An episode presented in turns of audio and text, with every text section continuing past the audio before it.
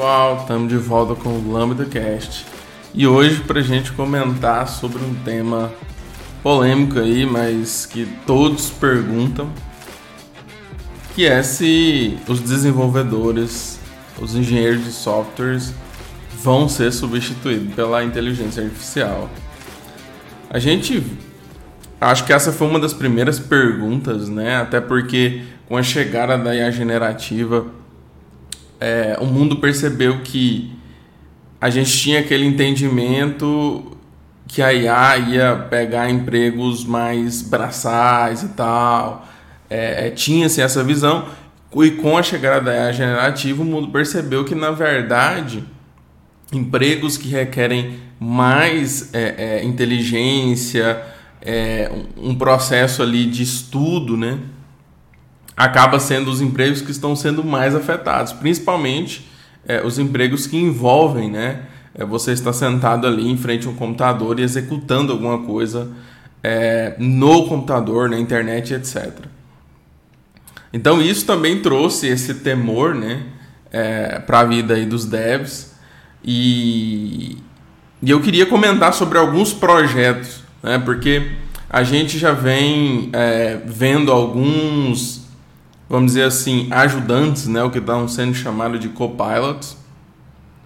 É, o principal aí é o GitHub Copilot. Eu venho usando o GitHub Copilot desde a preview, desde a, a versão alpha. E realmente ajuda muito, né? É, aquelas atividades mundanas ali, alguma coisinha que você precisa autocompletar e, e até mesmo criar né, funções e métodos é, que são mundanos, né, que são repetitivos, realmente faz muito sentido, mas também tem né, os pontos negativos de usar é, esse tipo de tecnologia.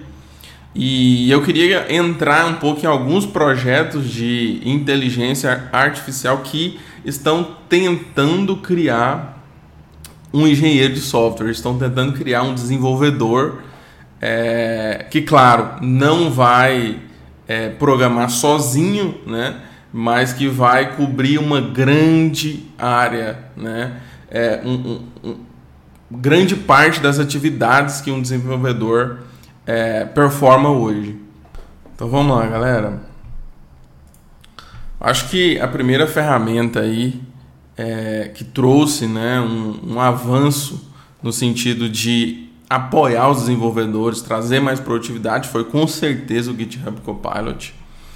É, mas existem, existem alguns projetos focados em é, tentar aprimorar esse processo de forma mais autônoma. É, e um dos problemas que a gente tem hoje, por exemplo, no GitHub Copilot, é que se você usar é, essa ferramenta de forma indiscriminada, você vai acabar gerando muita duplicação de código. Por quê? Porque hoje os modelos de linguagem têm um certo limite né, de contexto que ainda é pequeno com relação ao que um projeto de software precisaria para efetivamente é, codar como se fosse um desenvolvedor humano. E isso aí traz é, uma série de problemas. Né? Se você quer manter um código bem escrito, é, uma arquitetura bem construída, provavelmente usar o GitHub Copilot sem avaliar todo o seu é, é, repositório, etc., vai ser péssimo para o seu projeto. Então, assim, hoje a gente tem a ajuda do GitHub Copilot, mas ela deve ser usada é, é em cima de muita análise, ver se realmente faz sentido, se você já não tem aquele código criado dentro do seu é, é, dentro da sua code base. Então, assim, é, é, uma ajuda que ao mesmo tempo não é se você não souber usá-la de forma é, útil. Então, assim, tem uma série de, de limitações ao redor do, do, do GitHub Copilot. Essa questão do contexto é uma delas. É, você pode aprimorar né, o, usando de forma correta, por exemplo, quando você está trabalhando ali em algum código, o legal é que você abra todas as tabs que estão relacionadas àquela feature que você está desenvolvendo. ou correlacionada, para que o GitHub Copilot consiga ler as tabs, porque é mais ou menos assim que o contexto do GitHub Copilot funciona. É, lá no início ele pegava, por exemplo, as 100 primeiras linhas de todas as tabs abertas e entendia isso como fosse o contexto do qual você estava desenvolvendo. Só que, galera, já olhando aqui, você sabe que isso vai fazer com que você perca parte do contexto, porque talvez tenha uma função que está em outro código que você não lembrou de abrir, por exemplo. Então é bem complexo né, confiar no, no GitHub Copilot é, hoje, mas com certeza ajuda muito é, no autocomplete, é, em criar algumas funções é, que são padrões aí no mundo de software, o tal do boilerplate. Então, assim, foi um avanço gigante. É, mas tem um outro projeto chamado, e aqui eu estou mostrando aqui se você está acompanhando aí pelo YouTube ou pelo vídeo, é um projeto chamado GPT Engineer. Cara, esse projeto aqui eu acompanho ele desde o início. E qual que é a ideia aqui, galera? É você escrever um prompt inicial ali de um sistema web que você quer desenvolver. E ele vai começar a escrever toda a code base, ele vai, ele vai começar a escrever toda a base de código. E a partir disso, esse agente de IA, porque aqui é um, é um agente, né? Ele vai começar a perguntar para você é, sobre o restante do sistema, sobre as dúvidas e etc. Então, se ele não sabe como desenvolver uma parte, falta requisito, ele vai começar a te perguntar como fazer isso, como fazer aquilo, como essa parte do sistema vai ser desenvolvida. E à medida que você vai respondendo essas perguntas, é, o GPT Engineer vai construindo e adicionando mais código é, na sua base de código, até que você tenha é, o sistema totalmente funcional. É, você é um projeto open source, você consegue abrir lá o repositório deles é, no GitHub. E aqui, galera, eles já criaram uma versão né, web aonde você mesmo pode testar, você pode pegar o acesso lá e brincar com essa ferramenta. É, hoje ela está focada em criar sistemas web, então front-end, back-end ali ela vai conseguir criar e programa na, na, nas principais linguagens aí, as mais populares. Isso aqui, galera, já é um avanço gigante, porque é, é o tal do a gente abrir a porta, né, para pessoas que não são do mundo do desenvolvimento, né, ou que tem um, um conhecimento ali é, mínimo para mediano conseguir desenvolver software. É claro que muito desse código gerado pela IA é, provavelmente vai ser problemático. Então, né, isso que aumenta a produtividade, mas também traz é, o lado negativo que é muito código lixo, né, que você provavelmente vai ter que ir lá para ajustar. Mas isso aqui, galera, é um avanço gigante, porque traz uma facilidade é, de você desenvolver usando só prompt engineering. Então, é, é, esse aqui é um projeto que eu já acompanho desde o início e, na minha visão, era um dos mais promissores. Mas a gente está vendo outros, outros projetos também avançando. Né? Um deles é, o, é um projeto da Small AI, uh, eles têm um, um, projeto chamado Small Dev, né, que segue a mesma linha, né, usando esse conceito aí do Human uh, in the Loop, que é pedindo seu feedback é, sobre a construção do software e iterando ali para construir o software. Mas o que é legal do Small Dev é porque eles estão é, mais focados em ter um agente ali na sua máquina e ele vai estar tá conectado no seu repositório. Então você não está criando o projeto do zero, como é o caso do, do, do GPT Engineer. O Small Dev, você conecta esse agente na, no seu repositório, e eu vejo eles conectando isso, por exemplo, no seu repositório no GitHub, e você vai conversar com esse agente e pedir para ele criar novas features baseada no seu repositório, baseada no seu projeto atual. Então, se você tem lá um projeto React um projeto Node.js funcionando, você conecta esse small dev, esse, vamos dizer, esse junior uh, developer aí, e você vai pedir para ele executar e criar novas features para você. E ele vai ler aquele contexto do seu projeto e ele vai tentar criar as features. É claro que é, ainda não é totalmente confiável. Então pode funcionar, pode não funcionar algumas coisas, mas provavelmente vai trazer uma produtividade gigante.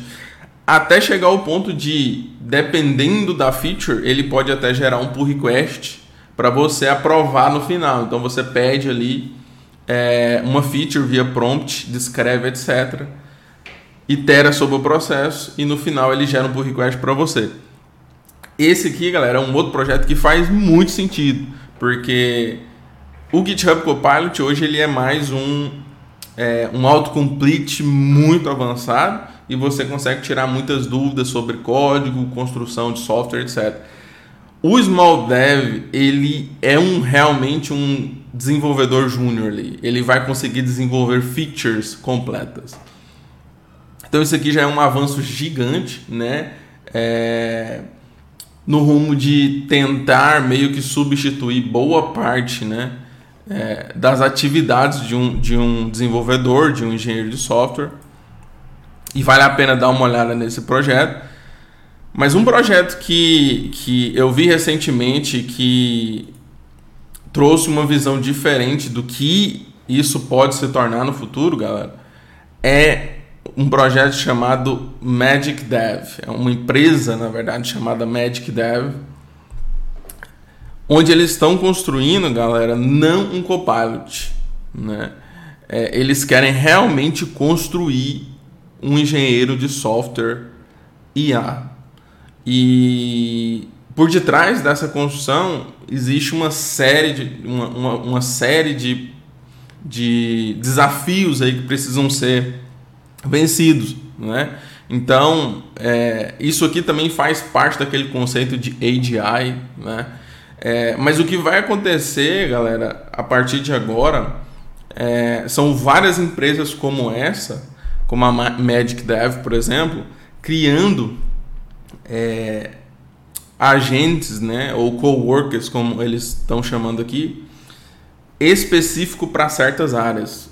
Né? Então, são agentes que vão executar uma atividade como se fosse é, aquele profissional é, tão bem quanto ou melhor. Então, pense o, o, o desenvolvedor, o engenheiro de software, como uma das profissões é, que podem ser disruptadas pela inteligência artificial, mas provavelmente é, a grande maioria das profissões vão sofrer é, com, vamos dizer assim, com essa evolução, né? Claro que eu falo sofrer, sofrer, galera, mas assim, isso aqui não substitui por completo o trabalho do desenvolvedor, porque pensa que boa parte do processo é comunicação, né? Então você precisa levantar requisitos. No final você está desenvolvendo software para humanos, né? Então é, você vai ter que conversar, alinhar, entender, trazer a solução. É, para depois talvez uma ferramenta dessa te ajudar né, na produção de código e trazer produtividade. E aqui, galera, eles trazem alguma das coisas que eles acreditam, né? Eles acreditam que a geração de código, né, é um dos caminhos também para alcançar é, esse conceito de AGI, né, que é uma inteligência artificial geral, né? É, é meio complicado falar de inteligência artificial geral. Tem, tem muitos pesquisadores que não acreditam nisso e fala sobre algo mais é, especialista, como somos nós humanos, né? É muito difícil eu, é, como humano, ter uma inteligência muito geral, né? Eu ter uma, eu ser um profissional de de tecnologia, ser um médico, ser um psicólogo, é, ser um filósofo. É, se eu chegar a tentar algo desse tipo, provavelmente eu vou ser muito raso em tudo. Né? Eu não vou ter profundidade em, em todos os tópicos. Uma máquina pode ter mais profundidade, com certeza, mas não é isso que inicialmente está né, tá se entendendo é, com a evolução da IA. Provavelmente ela vai seguir o mesmo passo humano, né? De se especializar em diferentes áreas. Estamos aqui é, eles trazem algumas perspectivas e o que, que é legal, galera. Ele já, essa empresa já levantou 145 milhões de dólares de investimento para tocar esse projeto. E eu estava ouvindo o founder da, da, da, dessa empresa, da Magic Dev, e ele comenta quais os desafios que eles estão é, enfrentando, né? E um deles é justamente o contexto, né? Quando você tá com o GitHub Copilot, por exemplo, ele não tem todo o contexto como a gente comentou. Então, isso, isso vem, isso traz uma questão de uma limitação natural dos modelos de linguagens, né? Então isso precisa levantar. Eu acho que depois que passamos aí do, do, dos 100 mil tokens, né, de contexto, isso aí já melhorou muito o processo.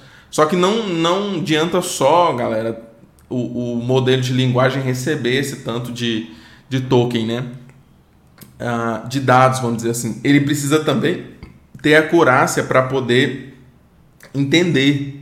Porque não adianta eu jogar lá um milhão de tokens e, e ele não conseguir entender os tokens lá do meio desse, desses dados, entendeu? Ele precisa ter acurácia para entender cada parte daquele processo. Cada parte daquele dado, quer dizer. Então, assim, eles estão criando um modelo do zero, então eles não estão usando um modelo de linguagem, por exemplo, pegando um, um, um modelo da OpenAI lá e fazendo um fine tuning, eles estão criando do zero. Para trazer o que? Aumentar esse range né, de talvez é, bater aí o, o primeiro é, vamos dizer assim, o primeiro milhão ou os primeiros 10 milhões de tokens é, dentro do modelo, para que ele consiga pegar todo o contexto de um projeto, pegar todo o código e aí tentar quebrar esses padrões de duplicação de código. E aí quando você for, for pedir, pedir esse, a, esse agente para fazer alguma coisa, ele vai saber que você já escreveu aquela função é, e vai só usar em vez de tentar recriar ela do zero. Então, para quebrar uma série de padrões aí. Então, galera, esse aqui é um projeto muito promissor e ele vai ser mais do que só um autocomplete, né? Ele vai juntar essas, esses dois mundos aí de ser um agente que você conversa e pede features é, e que entende toda a sua base de código. E aí, galera, você pode perguntar: é, será que isso vai substituir os desenvolvedores, né? E eu acredito que ainda não. Pode ser que no futuro, um futuro um pouco mais distante, aconteça é, de, de chegar a um nível muito avançado, mas substituir é muito complexo, porque como eu disse, o trabalho de um engenheiro de software envolve é, outros aspectos que não apenas código. Né? Envolve o aspecto humano, envolve o aspecto é, de, ter, de, de, definição de requisitos, de sentar com usuários, é, de conversar é, é, é, com os stakeholders e etc. Então é muito difícil substituir toda a estrutura da, da, da profissão, vamos dizer assim. Mas tem uma galera que acredita numa outra tese, galera, que a AGI ela não vai ser o grande impacto, né, é, nos próximos anos. Por mais que nós vamos chegar nesse conceito em algum momento, mas o que vai impactar, galera, e que as, algumas empresas, né, alguns fundos de investimento estão acreditando, é na verdade o que eles estão levantando como sendo o próximo bilhão de desenvolvedores. Isso aqui, galera, faz muito sentido. Porque com a inteligência artificial e usando esse tipo de ferramenta que a gente viu aqui, nós vamos abrir portas para que pessoas com menos conhecimento técnico possa também produzir software. Então, a inteligência artificial, ela abre as portas para que esse número de desenvolvedores, esse número de engenheiros de softwares que tem hoje, cresça de forma absurda. Né? E a Sequoia, que é um fundo aqui de investimento, ele trouxe um levantamento muito interessante sobre isso. É, hoje nós batemos né, pela, é, pelos levantamentos do GitHub, por exemplo, 100 milhões de desenvolvedores ao redor do mundo. Então esse é um número absurdo, né? Esse é o ponto que nós estamos agora é, e, e, só com, vamos dizer só, né? Com 100 milhões de desenvolvedores, é, o nível de tecnologia que nós chegamos, que nós alcançamos, é absurdo. Né? É, e eles trazem uma, um, o GitHub mesmo trouxe algumas métricas, né, é, de quanto é, novos desenvolvedores entraram para para o GitHub, por exemplo, né, que é a métrica que eles usam. Só em 2022 o GitHub adicionou 21 milhões de desenvolvedores. Então, galera, eles acreditam aqui que nós batermos um bilhão de desenvolvedores no futuro próximo vai trazer um impacto econômico muito maior do que propriamente alcançar o conceito de AGI. E o conceito de AGI, galera, eu acho que vale a pena depois a gente entrar no top, é muito mais do que só construção de modelo de linguagem, né? Muito mais que construção de modelos em geral de IA, né? Envolve uma série de outras tecnologias, né? Que vão precisar de desenvolvedores, no final das contas. Mas isso aqui, galera, traz uma visão de que é, essas tecnologias vão facilitar né, a entrada de desenvolvedores é, para o mundo né, de tecnologia. Então isso aqui, galera, traz N né, visões aí que você pode ter. Pode ser que o serviço vai baratear, né? É, pode ser que com a facilidade de entrar para o mercado de desenvolvimento é, é aquela questão de, de demanda, né? Se você tem muito dev, tem pouca demanda, é, a valorização ela cai. Mas eu acredito ainda no movimento inverso, né? que com essa facilidade nós vamos, a, nós vamos a trazer tecnologia para áreas que ainda não tiveram recursos, né? O bastante para investir, porque infelizmente tecnologia ainda é muito caro hoje. É, mas a verdade é que isso aqui, cara, muda, galera, muda é, a visão que nós podemos ter de futuro da, da, da tecnologia. Então, provavelmente no futuro vai ser muito mais simples, né? É, se tornar um desenvolvedor e construir software. É, então, assim, eu acho que algumas áreas aqui nesse, nesse novo mundo, vamos dizer assim, é, vão se destacar, né? E provavelmente a maioria das profissões vão estar envolvida é, com desenvolvimento. Provavelmente quase todas as profissões vão se tornar desenvolvedores em algum ponto. É...